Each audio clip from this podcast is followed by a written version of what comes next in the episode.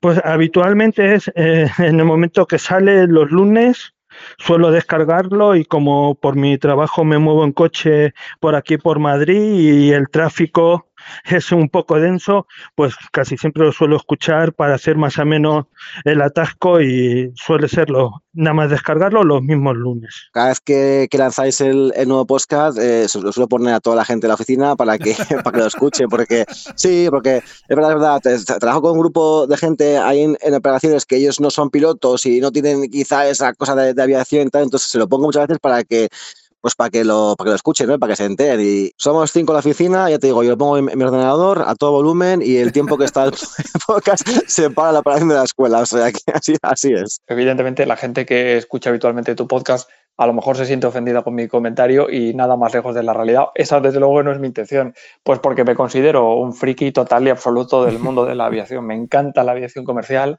me encantan los aviones, me encanta ver volar un avión y pensar cómo es posible que este amasijo de hierro sea capaz de volar y además te puedo confesar que estoy intentando meterle en vena ese gustazo por la aviación comercial a mi hija que tiene apenas dos años. ¿no? Nos asomamos por las mañanas a la ventana y le digo, mira, eh, Nara se llama, le digo, mira, allí hay un avión, ¿no? Y, se quedan mirando, ah, avión, y adiós, buen viaje y tal. Entonces, eh, no sé, soy un friki. Yo creo que esa es la mejor definición para intentar explicarle a la gente por qué a un periodista deportivo le gusta el tema de, de la aviación de los aviones. ¿Quieres escuchar este reportaje completo?